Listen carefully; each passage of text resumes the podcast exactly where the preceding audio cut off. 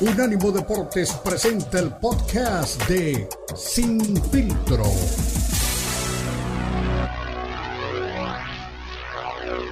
Hablarnos acerca de si hay o no hay combate, si hay injerencia o no hay injerencia del CMB en la decisión de Saúl Álvarez de buscar rival eh, para este año, buscar rivales para este año, porque recordemos, él tiene un retorno mandatorio y había dicho ya eh, Sulaimán que le daban plazo hasta marzo para poder decidir o para poder armar el combate contra David Benavides. Escuchemos qué dice acerca de la posibilidad de que finalmente llegue este combate. Iñaki, ahí vamos, ahí vamos. Hemos dejado que los eh, promotores, que los managers, que los boxeadores hagan sus gestiones. Estoy en comunicación con todos. Eh, estamos hablando de las peleas más importantes del mundo. Estamos hablando de temas que debe de ser tratado con detalle, con delicadeza y esperar a que se, se lleguen a dar, porque las grandes peleas necesitan hacerse en el momento y en el tiempo y en el lugar adecuado. Mauricio, dices que has comunicado con la gente en ese asunto. El caso de Germán Charlo, por ejemplo, eh, el Consejo Mundial lo ha tratado muy bien, lo ha protegido muy bien, le ha dado su oportunidad muy bien. El Consejo Mundial está en contacto con él para saber si está físicamente bien, mentalmente bien sobre todo, si está apto, independientemente pelón con el Canelo, Germán está bien, tú sabes eso Está bien, sí, definitivamente. Eh, fue un proceso muy largo de dos años. Hemos eh, sido sujetos de mucha crítica, eh, lo cual acepto. Eh, ya tuvo su pelea de regreso y su caso precisamente está dentro de todo este mix, siendo él uno de los posibles eh, peleadores rivales de Canelo. Entonces, en los siguientes días se van a definir muchas cosas que tienen que ver con todos ellos. Oye Mauricio, ahora que escuchábamos por ahí en una de las entrevistas que diste creo que en la de Londres, hablas de que hay, conoces pues de que hay como negociaciones entre, entre Canelo y Benavides, Mauricio, ¿nos podrías decir un poquito más de eso? No, se dicen tantas cosas y luego te preguntan y te agarran de... Como tú lo este, dijiste. Ya lo dije todo. Canelo, Benavides, Munguía, Charlo, todos ellos están en un paquete, gran paquete. Carlos Adames, eh, todo, todo, todo está en esto, en definición entre los promotores, los representantes, las cadenas y hemos dado todo el tiempo y todas las facilidades para que busquen entre todos los mejores acuerdos. Mauricio, en este tema en las redes apareció recientemente declaraciones tuyas que Benavides era retador. ah, Dios mío. Benavides es el retador oficial. Es, sigue y sigue siendo retador oficial. Todo está en las manos de los promotores managers y las plataformas. Ay, Dios mío. Bueno, entonces la pregunta, eh, eh, mi veto es entonces, ¿para qué sirven los organismos, no? Me pregunto yo, ¿no? Una pregunta capciosa, malintencionada. Pero entonces, ¿para qué tienes organismos? Si él dice que todo está en manos de los demás, entonces, ¿cuál es la función del organismo? Me pregunto o de los organismos, mejor dicho, porque no es solo uno. Bueno, no sé cuál sería pues, realmente eh, la función. Al final de cuentas, eh, no hay pues, realmente una, una, definición, no hay una respuesta, eh, no hay pues, realmente todavía pues un acercamiento real entre las partes para poder entender que se va a dar el combate o no se va a dar el combate no hay un acercamiento entre el boxeador y el resto de partes involucradas. Yo creo que no se va a dar, lo tengo yo ya sentenciado hace mucho tiempo, no se va a dar porque simplemente no quieren hacerlo. Y, más, y más que pensar que el CMB o algún organismo va a meter las manos, me parece que, estamos hablando que no hay pues, realmente pues, un interés real de que se haga el combate. Por miedo, por miedo a que se pierda el negocio, por miedo a que, a que pues, eh, no lleguen más peleas eh, millonarias, por miedo eh, a que se manche el legado, lo poco que, le queda dentro de este boxeo, dentro de esta carrera de boxeo, muchas cosas, pero la verdad sintetizo y sigo insistiendo que es realmente vergonzoso lo que pasa en el boxeo y sobre todo para la gente que todavía cree en el nivel del boxeo. Hay No hay malos boxeadores, eh, Beto, ¿eh? No hay malos boxeadores. No, no, no, boxeadores buenos, pero simplemente la gente encargada no está pues haciendo bien su chamba, ¿no? No nos pone a competir entre ellos, porque eso es el boxeo, es competencia.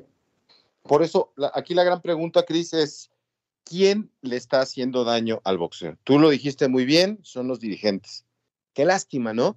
Porque eh, el eterno problema que siempre se cuestiona cuando se habla del fútbol mexicano, creo que, no sé, eh, qué opinión tengas, creo que es lo que le está pasando al boxeo. Están priorizando el negocio por encima del espectáculo, están eh, poniendo por delante el dinero encima de lo deportivo y eso no te va a dar un éxito, eso no te va a funcionar.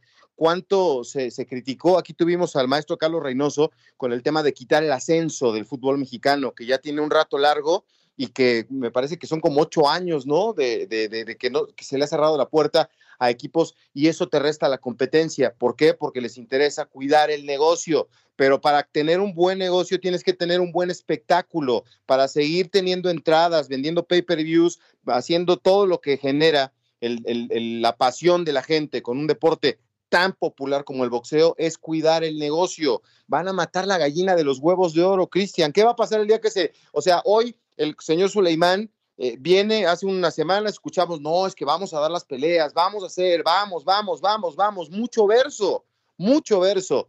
Va a seguir cuidando al Canelo hasta que le dure. Ok, que le, va a ser eterno el Canelo.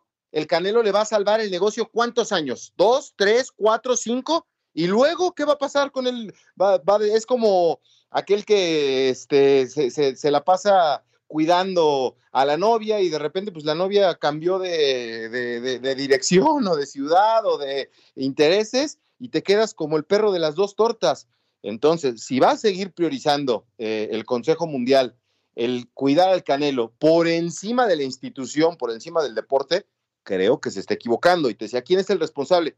Hasta donde yo me acuerdo, don José entregó buenas cuentas, con defectos, virtudes, errores y aciertos, pero llevó a buen puerto su gestión al frente del Consejo Mundial, por lo menos es lo que yo, yo, entiendo.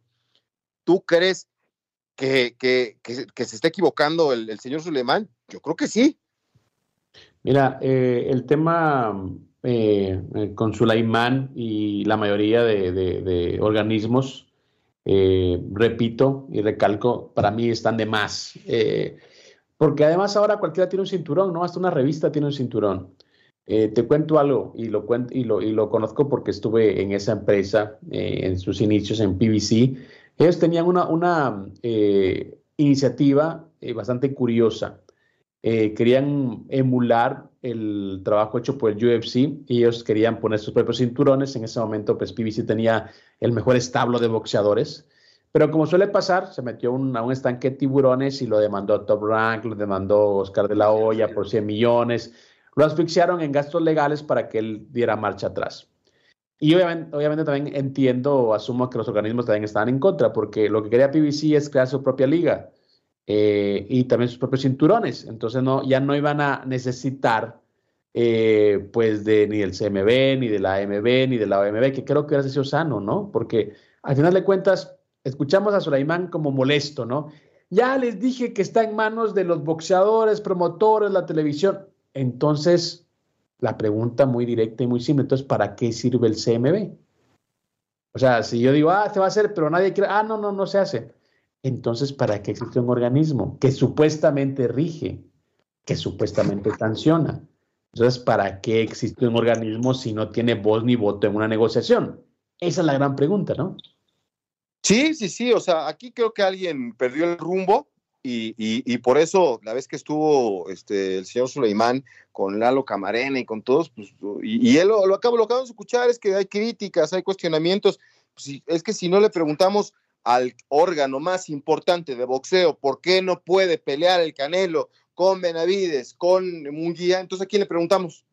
El Canelo ya fui muy claro, ¿verdad? No peleó con mexicanos, estoy buscando otras cosas, estoy haciendo negocio con otras empresas, garanticé un determinado número de peleas. Ok, entonces, ¿sabes qué, Canelo? Eh, por bien del boxeo, necesitamos que resuelvas o peleas con quien debes de pelear o deja el cinturón. deja el cinturón y síguete ostentando como el campeón del pueblo o el campeón del negocio o el campeón de lo que tú quieras, pero no estés quitándole un espacio a estos dos que quieren ocupar la misma posición que tú tienes y que están dispuestos a enfrentarse hasta con un dinosaurio, ¿no? Digo, por decir cualquier cosa. Pero si Canelo quiere hacer negocio del boxeo, eh, es, este, ya, ya pudo dejar de lado el tema de, del Golden Boy Promotions, ¿no? Y se pudo mover él sin ningún problema y generar las grandes bolsas.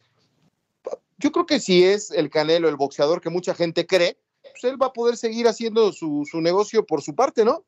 O necesita el cinturón para hacer negocio. Pues yo creo que no, yo creo que esa es la pregunta, o la pregunta que le faltó a todos es, si no pelea Canelo, ¿le vas a quitar el cinturón o qué pasará? Yo creo que esa fue la pregunta que, faltó, pero te digo una cosa, incluso eh, gente que, habitualmente defendía a capa y espada el boxeo, eh, pues ya también está como pues cansada, ¿no? Eh, Pro Box TV, en donde está nuestro gran amigo Lalo Camarena, él liderado por Ricardo Celis, que es un eh, un relator de boxeo de mucho tiempo. Eh, y ha sido, obviamente, porque pues, no puede ser tan crítico, pues un tipo que ha sido muy afín a, no criticar, ¿no? Porque obviamente él narra la mayoría de peleas o ha narrado la mayoría de peleas importantes. Pero escuchamos aquel día, puso al CMB, a la AMB y a la. Bueno, pues, ¿qué, ¿qué, van a hacer? O sea, el tipo también está desesperado. O sea, yo creo que si te gusta el boxeo, si has crecido con eso y si eres periodista, tienes que cuestionar, porque realmente lo que está pasando no tiene ningún tipo de sentido. Y veo gente, te digo, gente que se pelea en redes sociales, periodistas, con, con gente como Schwartz, con gente como Faitelson, que le dicen, sabes que Saúl, tú eres una mentira, o sea, rey de rey de dónde, o sea, rey de boxeo, ¿a quién le has ganado? Y veo gente que cubre boxeo y les mienta la madre, se pues enojan, ¿qué, que saben ustedes de boxeo, brother? Es que no hay que saber mucho de boxeo, hay que saber de, de, de negocio, de lógica, de deporte, y también, pues obviamente, de, saber que un tipo no evita al otro porque tiene miedo, punto. No hay, no hay, no hay ninguna otra respuesta, ¿no? Eh, y te pongo siempre el ejemplo del UFC porque sé que le duele a la gente el boxeo. Tupuria ya se coronó campeón el fin de semana y dice, bueno, ya tiene gente que le canta el tiro en redes, o sea, los retadores ya están, oye, que me toca a mí, ok, hagan fila, ya todos los atiendo, no hay bronca. No dice Topuria, dice, no, ¿sabes qué? Soy el rey ahorita, no, échenme a uno, un, número 15 en el ranking, no, échenme al 20, no, él quiere al 2 y al 3, quiere peleas grandes, así se hacen las cosas, así es como la gente ¿Ves? deporte. Pero hay gente que nunca, nunca, nunca lo va a entender. Una pausa, Beto, regresamos, esto es Infiltrado.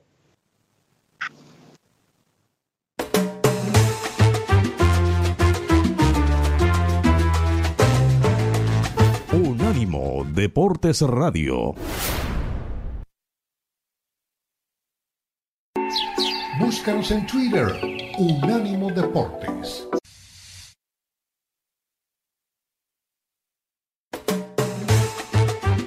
Estás escuchando Sin Filtro, el programa multideportivo presentado por Unánimo Deportes, el poder del deporte y la cultura latina. Sin Filtro, Sin Filtro.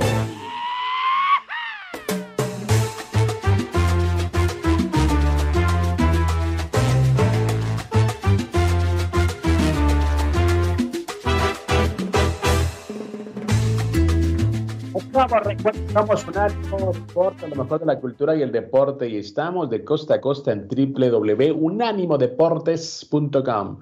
Estamos con equipo completo, estamos con Jonathan Moreno en los controles, estamos con, con Don Tomás Colombo en la producción, estamos con Don Beto Pérez desde Pachuca, la bella airosa, y que les habla Cristian Echeverría desde la ciudad del pecado, Las Vegas.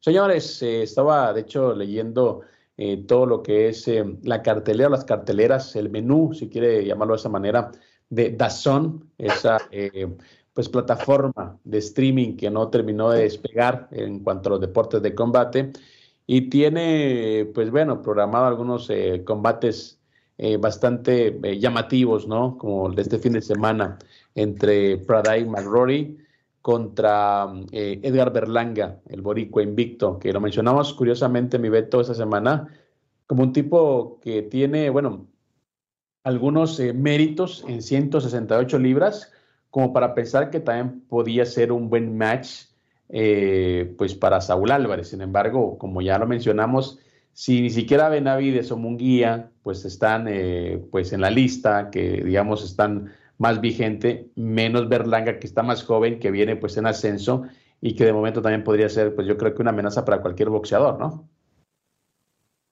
Sí, por supuesto, por supuesto. Ese es un tema muy interesante, ¿eh, Cristian. La verdad es que es eh, de, llamar la atención, pero es este Berlanga, ¿verdad? Edgar Berlanga, 21 y 0, tiene 26 años, eh, pelea en Orlando, Florida, este sábado eh, contra Predaik McRory. pero bueno, como te repito, yo creo que lo de Berlanga, curiosamente, antes de ver las notas de las peleas del fin de semana, ya lo habíamos mencionado, ¿no? te di una lista de seis boxeadores hace unos días que están en la división y a mí siempre me gusta casarme con algunas frases, ¿no? Y en este caso me gusta mucho la frase de, de Don Lalo Camarena, es que las divisiones para eso fueron creadas, ¿no? Para que pelees con gente de tu, de, de tu nivel y de tu estatura. Y bueno, si quieres ir cambiando, pues hazle de a poquito, ¿no? No puedes irte de, pues de un extremo a otro, como ha tratado de hacer Saúl Álvarez que, bueno, también sigo insistiendo y sigo tomando como el ejemplo de, de ¿no? Que dijo, no, dijo, es que deshidratar a un viejito para poder ganarle, ¿no? No voy a pelear con los de tu tamaño, ¿no? Y Berlanga es de su, de su, de su tiro, ¿no? De su talla. Obviamente creo que ni siquiera lo ha puesto en la lista, ni siquiera lo ha visto. Y si alguien le dijo cómo viene peleando, pues Berlanga menos lo va a tomar en cuenta, ¿no? Porque eh, yo he visto poquito, me gusta, eh, el tipo tiene buenas combinaciones, es rápido, obviamente está más joven. Eh, todavía le falta también, al igual que a Munguía, pues combates más sólidos, combates más fuertes, pero es un tipo que viene en ascenso, ¿no? Y, siempre esa rivalidad México-Puerto Rico en el boxeo también ha vendido muy bien, así que no hay que perder la pista a Berlanga, que repito, eh, pone en juego su invicto este fin de semana. Sí, sí, sí, exacto, es lo que te iba a decir, ¿no? Tiene la, posibilidad de seguir este, acrecentando su legado, eh, invicto, eh, también su rival, ¿no? Llega invicto a esta pelea, esos son matches muy atractivos y bueno, pues eh, viene, es, es McCorry es el que viene de, una, una, victoria con, por decisión en 10 asaltos sobre este Goodall, ¿no? Exactamente. Bueno, pues y, Matchroom y Eddie Hearn este, vuelven a trabajar con Berlanga, ¿no? Esta es la segunda pelea que tienen juntos y pues es en el Día de la Bandera en México, el 24 de febrero, ¿no? Eh, vamos a ver si la gente de Orlando, Florida, le, responde bien. Eh, y, como tú dices, es un tiro bastante interesante. ¿Berlanga de dónde es originario, Cristian? Porque yo sabía que era de, era de Brooklyn, ¿no? De Nueva York. Sí, de sangre boricua, o sea, es, eh, digamos, es un New Yorkican, como le llaman, ¿no? Ah, bueno, pues ahí vamos a ver, ¿no? ¿Cómo, cómo le va? Este, viene también de, ganar una pelea él en, 12 asaltos por decisión unánime y pues es su debut, eh, esta última pelea con Mushroom y, estuvo ahí este, en el Madison Square Garden, ¿no? Que tú sabes que representa cosas también para, para la gente de boxeo, para la comunidad este, boricua que hay por allá. Entonces yo creo que también tiene que aprovechar esta, esta, esta oportunidad, ¿no?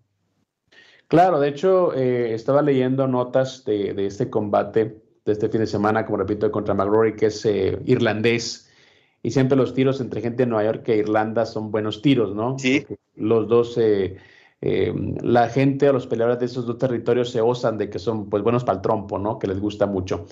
Bueno, le preguntaron en la conferencia de prensa acerca de si él estaba anuente, que por sus números, por su peso y por su racha podía estar en, eh, en, una pelea potencial contra Canelo Álvarez, ¿no? Se lo preguntaron, imagínate, nos adelantamos siempre aquí en, en, en, Sin Filtro. Y dijo, sí, que es obviamente una motivación para él, no está pensando obviamente en Canelo, está pensando en su rival de, eh, de turno, pero que él sabe que si le gana a McRory, si él sabe que sigue en esa racha, sabe que, que, bueno, tarde o temprano tendría que esa pelea aparecer en su mesa, dice, o sea, eh, dice, no estoy tan, tan, eh, pues eh, estresado, sería la traducción eh, real, con este tema. Dice, ahorita voy un paso a la vez y por supuesto que sí, o sea, quiero enfrentar a los mejores, sé que si sigo ganando, si sigo en esta racha, ese nombre va a aparecer tarde o temprano, pero bueno, no me, no me quita el sueño de momento, pero bueno.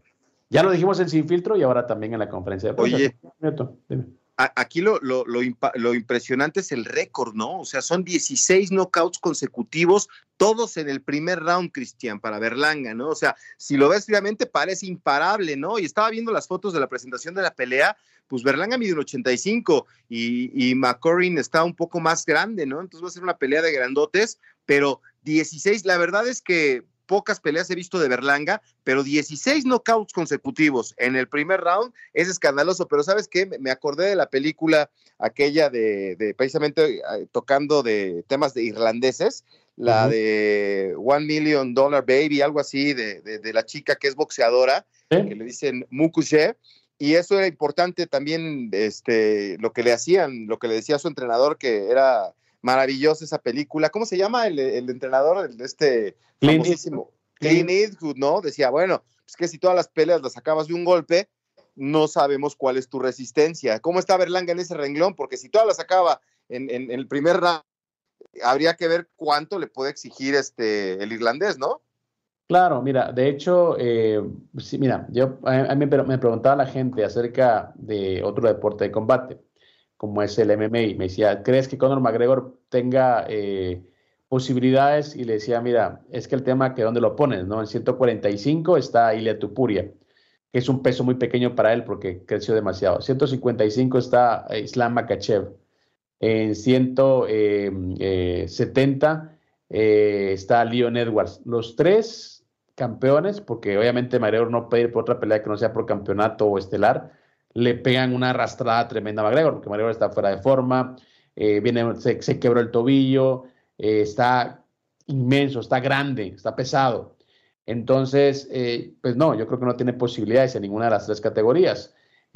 y él lo sabe, entonces él sigue presente en redes sociales, retando a medio mundo, pero sabemos que no, que no se pone los guantes, ¿no? Y con Saúl yo creo que es una situación similar, solo que Saúl todavía está presente, todavía está vigente y él sabe, por ejemplo, Berlanga, tipo grandote, joven, eh, Benavides, grandote, eh, fuerte también. Él sabe que la competencia eh, pues es muy fuerte en su división y por eso pues anda revoloteando, buscando otros rivales más pequeños. Y yo había escuchado de las cláusulas de rehidratación, pero hay detalles que dijo don Nacho Beristain del por qué él tiene animadversión por él y la verdad que sí son realmente demasiada ventaja ¿no? en, cada, en cada evento para Saúl Álvarez. Así que bueno, una manchita más a lo que es su legado en el boxeo. Mi, mi Beto, una pausa, regresamos. Creo que tiene usted un amigo al volver. Y bueno, como siempre, con más detalles, al mejor estilo de Unánimo Deportes.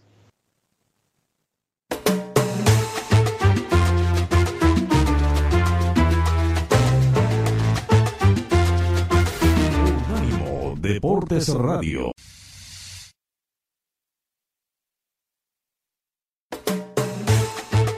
Estás escuchando Sin Filtro, el programa multideportivo presentado por Unánimo Deporte, el poder del deporte y la cultura latina. Sin Filtro, Sin Filtro.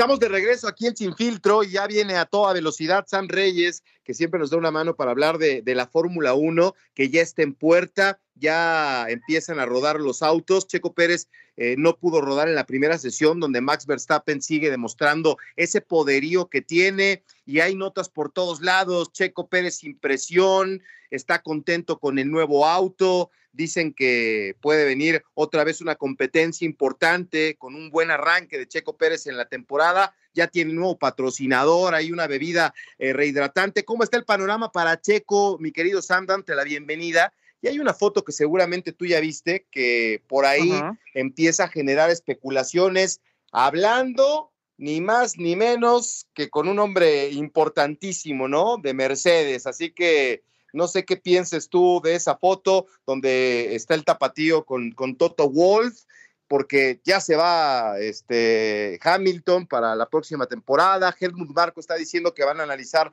la continuidad de Checo en, en, este año para la próxima temporada. ¿Cómo está ese panorama y qué te pareció la foto, Sam? ¿Se están saludando o hay algo entre líneas que tú nos puedes contar? La verdad es que hay, hay muchísimas cosas que manejar al respecto, ¿no? Qué gusto saludarte, mi estimado Beto, y la verdad es que a todos nuestros amigos hay que decirles una cosa que es muy importante, calma. Hay que mantener la calma. Una golondrina no hace verano y una foto no significa un contrato y la verdad es que hay que hablar acerca de varias fotos que se estuvieron moviendo. Incluso ah, hay por ahí un comunicador que subió una foto donde están platicando todos los miembros del equipo Red Bull, por ejemplo, en una palapa. Luego hay otro donde está Christian Horner saludando directamente al papá de Carlos Sainz, al matador que acaba de ganar el Rally Dakar con Audi. Y por el otro lado está la foto que tú comentas, que Checo Pérez está platicando con Toto Wolf. Bueno, déjame decirte que en México yo vi a Checo hablando con Toto Wolf varias veces, y no nada más con él, también lo, ah, lo encontré platicando con Fred Vassier, que es el jefe de equipo de Ferrari, y hubo algunas personas que dijeron, ah, bueno, es que Checo puede regresar a la academia de pilotos de Ferrari. Y eso no ha pasado. El que se haya juntado con Toto Wolf a platicar un momento no significa que estuvieran platicando específicamente de carreras, porque además, digo, viven en el paddock prácticamente todo el año. Ahora, si hay algo que tenemos que tomar en consideración es que Helmut Marco dijo que van a tener que ver qué es lo que pasa con la primera mitad del año de Checo Pérez para poder considerar el alargue de su contrato para el 2025. Y esto es muy importante por lo siguiente, para 2026 cambian las reglas de motores y de los coches de la Fórmula 1. Entonces es muy importante que en el 2025, un año antes de que cambien las reglas, ya estén determinadas las alineaciones de los pilotos para el 2016, porque tienen que conocer la nueva administración de los equipos y de estos nuevos motores y de los cambios que va a haber en la Fórmula 1. Entonces, para Red Bull será muy importante empezar a ver hoy qué va a pasar en el 2016 y por lo mismo van a tener que pensar a quiénes van a tener en el equipo para el 2025. Entonces, si Checo tiene un muy buen primer año, naturalmente le estarían dando la continuidad para el 2025, que se transformaría directamente en, en, una en una larga hasta el 2026 por lo menos cuando lleguen los cambios de, del reglamento de la Fórmula 1. A mí me parece que es una buena noticia por donde se vea, entiendo lo que tú bien dices y aparte pues siempre te has manejado en una línea de información verídica, eh, pero que, que Checo esté con una gama de posibilidades más allá de Red Bull, a mí me parece que es una buena noticia por donde se vea, entiendo lo que tú bien dices y aparte pues siempre te has manejado en una línea de información verídica, eh, pero que, que Checo esté con una gama de posibilidades más allá de Red Bull, que a mí me encantaría que se quedara en Red Bull, me parece interesante, ¿no? Porque hay quien piensa y se está alarmando, porque si se va Checo de, de Red Bull, ¿qué va a hacer? ¿Se le acaba la carrera? A mí me parece que ha demostrado con sobrada calidad que tiene algo más que hacer en la Fórmula 1. Sería importante, Sam, que si se va de Red Bull, pudiera continuar en un equipo competitivo, ¿no? Ahora que se va Luis Hamilton, no sea George Russell, este, que le parezca la noticia, porque seguro querrá ser el, número uno. ¿Tú, ¿Tú lo verías bien o, preferirías en tu experiencia que, que continuara, que tuviera un éxito en esta temporada y que se quedara en Red Bull o que por ahí si se le alinean los planetas peleara con George Russell por estar en Williams como la cara de la, de la escudería? En Mercedes, yo creo, ¿no? Eh, en Mercedes, perdón. Estar con George Russell en el Mercedes. Eh, sería muy bueno que Checo pudiera en algún momento poderse quedar en Red Bull porque es una escudería que está conociendo bien, que está con un director de, de, equipo que conoce muy bien porque corrió con él cuando estaba en GP2, que es Christian Horner y el que le tiene mucha confianza. Pero como dices tú, por el otro lado, la gente está empezando a soñar con que Checo vaya a Mercedes. Eh, sí hay que tomar en consideración una cosa. Cuando Checo llegó a Red Bull, inmediatamente empezaron a caer los resultados para la escudería, por el desarrollo del coche, por lo que el mexicano puede dar. Y también hay que ser muy honestos. Checo Pérez es más lento que Max Verstappen por las habilidades, por las trayectorias, pero es muy bueno para desarrollar algo que el mismo Max no es capaz de hacer. En ese sentido, Checo tiene una ventaja importante, porque cuando tienes a un piloto que puede desarrollar una escudería, que puede desarrollar un auto, le estás dando las herramientas al equipo para tener mejores resultados. Si lo ves desde ese punto de vista, entonces obviamente estaría muy justificado que Toto Wolf buscara a Checo, porque si Checo hace una par directamente con George Russell en Mercedes, es muy probable que Mercedes pueda empezar a tener esos resultados que han estado buscando y que hasta el momento no le han podido volver a dar a Lewis Hamilton. ¿Por qué? Bueno, de entrada, ese auto super ganador de Mercedes venía desarrollado por Michael Schumacher y que fueron las canogías con las que disfrutaron Nico Rosberg y Lewis Hamilton para ser super ganadores. Cuando llegó el cambio de motores y el cambio de reglamento, Ya Lewis Hamilton y Mercedes no pudieron volver a ganar y a ser tan dominantes como antes. Entonces, ¿qué necesita Mercedes? Bueno, queda claro que Lewis Hamilton no es tan desarrollador como lo que la gente estaba pensando y que no fue capaz de desarrollar la escudería para volver a traer a los primeros planos a Mercedes. Entonces, si Checo, habiendo estado en Force India, y en Racing Point y que después de haber estado en séptimo lugar, él pudo llevar a la escudería al cuarto lugar y con ellos consigue su primera victoria y que ahora desde que está en Red Bull Checo ha podido darle los resultados para que Max Verstappen sea campeón, me parece que queda muy claro lo que es capaz de hacer el piloto mexicano, más allá de ganar carreras, porque lo que ha estado haciendo es hacer que el auto funcione y funcione mejor. Sí, claro. Eso es una buena noticia a todas luces, Sam. Oye, ¿qué pasó con, Checo en esta primera oportunidad de, de, rodar, ¿no? Porque Max Verstappen, como te decía, es dominante, 143 vueltas, marca el mejor tiempo. ¿Y, qué pasó con Checo, que no tuvo la oportunidad en estas primeras tres jornadas de, de pretemporada de Fórmula 1, por llamarlo de alguna manera? Eh, esta es la primera jornada de los entrenamientos de pretemporada. Ahora, lo importante aquí es que muchas veces tienes un programa muy específico con el cual trabajar y no necesariamente tiene que ser que salgas a rodar a la pista. Naturalmente que todo el mundo está esperando que salga el piloto mexicano, pero el que no haya salido a rodar le dio la oportunidad a, Max Verstappen de convertirse en uno de los más rápidos, pero bueno, a fin de cuentas, eh, los únicos que no salieron fueron justamente Lewis Hamilton y Checo Pérez. Hay que esperar todavía, nos queda todavía el día de mañana y todavía eh, el viernes para terminar con estos entrenamientos de pretemporada, pero una cosa sí es importante decirle a los aficionados, de lo que pase aquí y de los cronometrajes que se lleguen a ver aquí, no podemos decir absolutamente nada en el sentido de que así es como se van a, a mostrar, porque cada escudería tiene un programa que cumplir, porque tienen que probar frenos, tienen que probar el peso del auto, qué tanto andan con los tanques llenos, tanques vacíos, eh, cambiar configuraciones de alerones y va a haber muchas fotografías con unas rejas que tienen muchos sensores por todos lados porque necesitan ver que también está funcionando la aerodinámica que pusieron en los autos y por eso te digo, no hay que pensar en nada bueno ni nada malo con respecto a que no hayan salido ni Checo ni Lewis Hamilton, porque mucha gente también piensa que Lewis Hamilton tiene problemas y que le están cerrando la llave porque se va a cambiar a Ferrari la próxima temporada. Y esto no necesariamente tiene que estar ligado a esta situación, sino a que están cubriendo un programa específico del desarrollo del coche con el que van a competir para la próxima semana en este mismo circuito. Bien, oye, yo te quería preguntar cómo viene la, próxima temporada, pero aquí nos están escribiendo en, Twitter allá en, California. Héctor RP dice, saludos a Sam. Eh, así como hay fotos de Checo Pérez, eh, también hay imágenes de Carlos Sainz con Helmut Marco y Christian Horner. Esas también, este, pues es así, ¿no, Sam? Sí, porque este tipo de cosas funcionan, no se han visto las caras desde hace mes y medio prácticamente todos, entonces sí llegan, se saludan, platican y todo, porque a fin de cuentas, cuando convives tanto tiempo con alguien, y te lo digo yo aquí, eh, junto a mí tengo a un compañero con el que trabajo mucho en Televisa, y de repente nos sentamos a tomar un café y hablar de trivialidades porque somos amigos. Lo mismo pasa en el paddock de la Fórmula 1, es algo muy parecido, pero una cosa sí te digo, el mejor tío que puede tener en este momento Carlos Sainz puede venir directamente de su papá, porque hay que recordar que Carlos Sainz, papá, el matador, el piloto de rallies, ganó el Rally Dakar con Audi. Y para el 2026, Audi va a estar en la Fórmula 1 con lo que hoy es el equipo Sauber o el equipo Stake. Y entonces, las negociaciones que pueda tener el papá de Carlos directamente con Sauber pueden llevar a que en el 2025 Carlos Sainz, que queda fuera de Ferrari porque va a llegar Luis Hamilton, pueda llegar a Sauber y ya estar justo en ese año previo para la transición para cuando llegue la nueva reglamentación y que es cuando Audi va a estar en la Fórmula 1 y podría ocupar entonces uno de esos asientos. Pero una cosa sí te digo, el que va a detonar todo de esta temporada necia o la silly season, como se le llama en el juego de las sillas de la Fórmula 1, es si Checo se queda o se va de Red Bull, porque ahí es donde se va a desatar todo el relajo del cambio de escuderías para toda la parrilla de la Fórmula 1.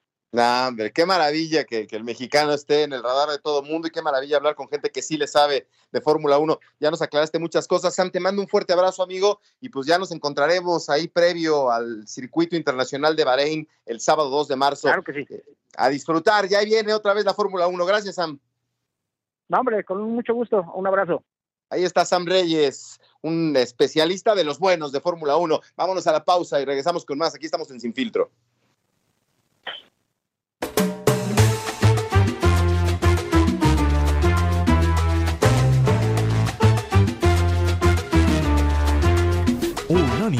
Deportes Radio.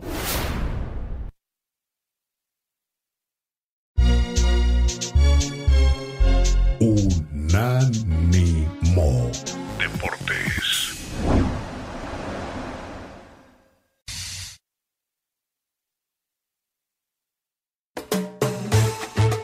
Estás escuchando Sin Filtro, el programa multideportivo presentado por Unánimo Deportes, el poder del deporte y la cultura latina. Sin Filtro, Sin Filtro.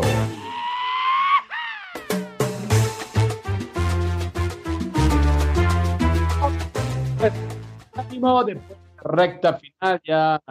El señor Beto Pérez Landa se adueñó de este espacio para hablar con Sam Reyes de automovilismo, eh, pero bueno, yo también ahora traigo un amigo eh, muy, muy querido a este espacio, alguien que no tiene miedo de poner puntos sobre las IES y también de ponerle el pecho a las balas. Y bueno, y es que hay que decirlo de esta forma. Acaba de terminar ya eh, pues la historia de la temporada de la NFL con el Super Bowl. Unos, como repito, se fueron a los cabos en el, en el caso de las principales figuras de San Francisco y otros ya empiezan pues a armar lo que es pues su, su, equipo para la próxima temporada y el tema salarial eh, tan famoso, el tope salarial tan famoso eh, en la NFL también empieza, digamos que a cobrar víctimas o bueno, o figuras también para otros equipos. Mi estimado Marquito Patiño, ¿cómo estás? Eh, ya se empieza pues a vislumbrar algunos cambios en las franquicias de la NFL. Mike Evans es la noticia de hoy en la NFL. ¿Cómo estás?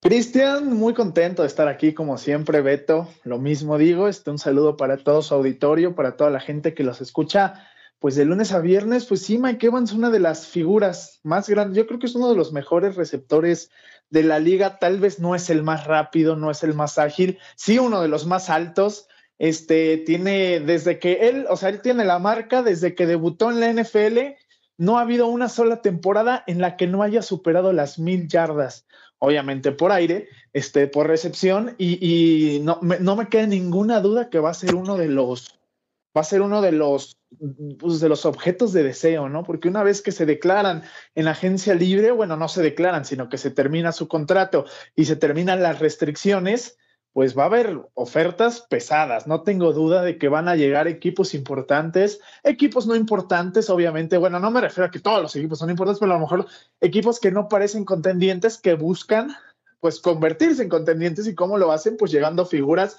Y yo creo que Mike Evans no le van a faltar las, las, este, las oportunidades y, estoy seguro que va a continuar su carrera. Y digo, ya tiene, ya tiene un anillo de Super Bowl, pero digo, desde, desde hace un par de años se hablaba de que salía, de que salía, de que quería más dinero, lograron retenerlo ese par de años, pero ahorita parece que pues ya se va y no le van a faltar ofertas, ¿eh? Muy bien, muy bien, José Ramón. Digo, este, Marco, ¿cómo estás? Me da mucho gusto saludarte. Ay, perdón, perdón, se me olvidó, se me olvidó. charlamos el otro día y me dijiste, hey, hombre, R10 y todo, y entonces por eso se me fue y te dije, José Ramón, oye, ¿andas de buenas o de malas?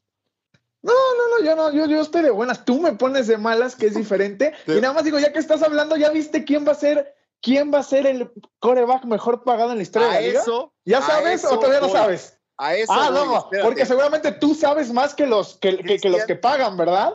Sí, fíjate que Ah, sí. Cristian está diciendo lo de Mike Evans, pero la nota más importante hoy no es 28 de diciembre, no es cámara escondida, no es una broma, ¿eh? Esto es en serio. Y aquí es donde digo, el señor Jerry Jones se quiere dar un balazo en el pie, ¿verdad? Quiere convertir a Dak Prescott en el coreback mejor pagado de la NFL, ofreciéndole un contrato por 60 millones de dólares, superando los 55 millones de dólares de Joe Burrow, de Justin Herbert con 52, Lamar Jackson, Jalen Hurts. Bueno, estos grandes corebacks van a ser superados por un coreback que jamás le va a entregar un Super Bowl a los Cowboys. ¿Es una broma o es en serio, Marco? Ah, bueno, ves que obviamente tú me parece que desconoces, ya, ya lo hemos platicado aquí, ¿no? Desconoces cómo está el mercado. Los, los, los contratos de coreback se van a ir inflando.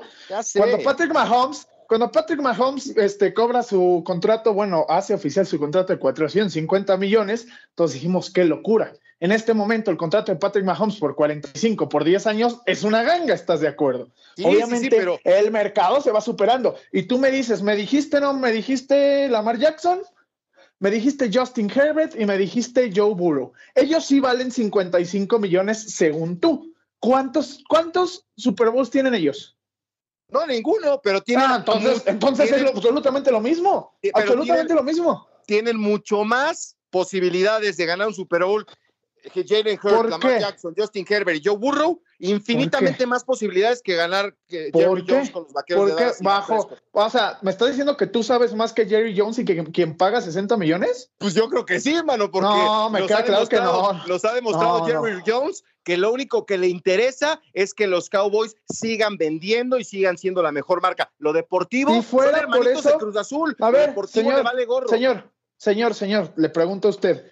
Si eso fuera como dices, lo, el único objetivo de Jerry Jones es inflarse los bolsillos de dinero. Ok, está bien, tienes razón. ¿No se inflaría más los bolsillos con otro coreback si eso fuera su único objetivo? Pues yo creo que sí.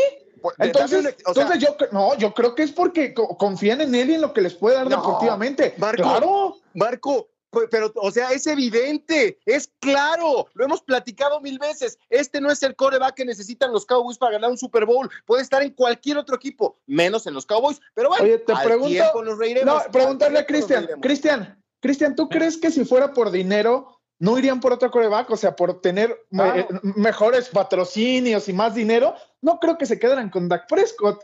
Irían por el mismo Justin Herbert, irían por Lamar Jackson, le ofrecerían lo que sea. Y al fin, o por Joe Burrow irían. Por algo se están quedando con Dak. No creo que sea por, no creo ni siquiera que sea el coreback más mediático de la liga como para decir, lo único que quieren es dinero. Pues no creo que Dak se los vaya a dar. No, no me refiero a Mira, eso. no, mi Beto, lo que pasa es que no podemos realmente, no tenemos una bola de cristal, al menos eh, Marquito y yo, para decir nunca van a ser campeones de la NFL. eh, los Cowboys no van a ser campeones del Super Bowl. No tenemos una, un- no tenemos pues una prueba de eso, ¿no? Y como No.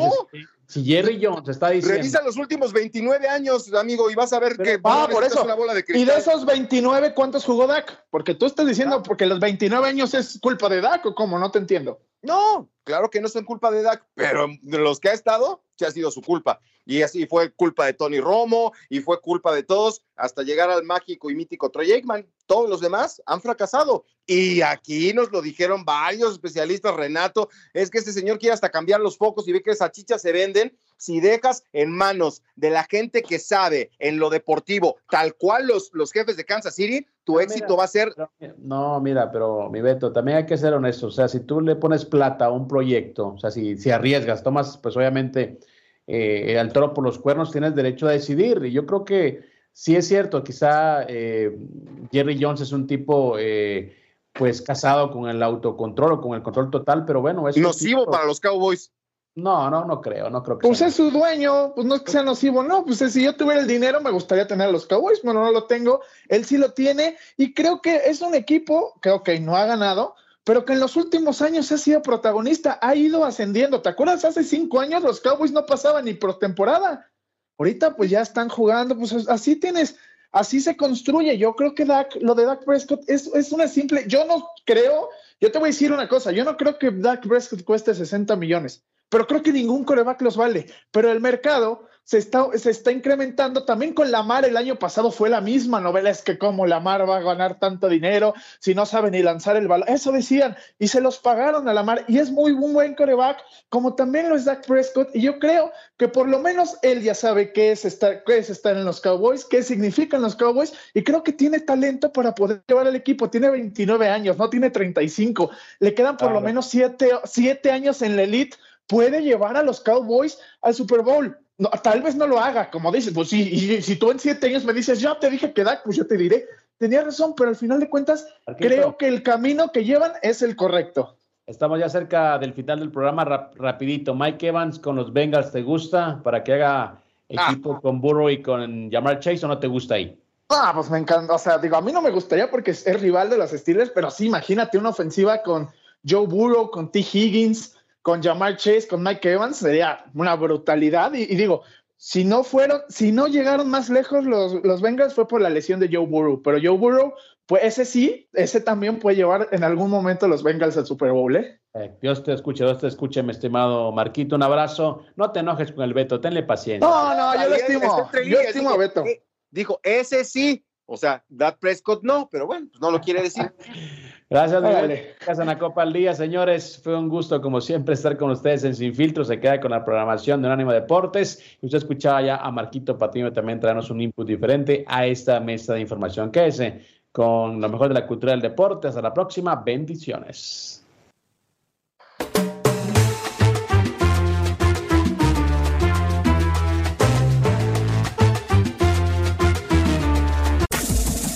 Este fue el podcast de Sin Filtro, una producción de Unánimo Deportes.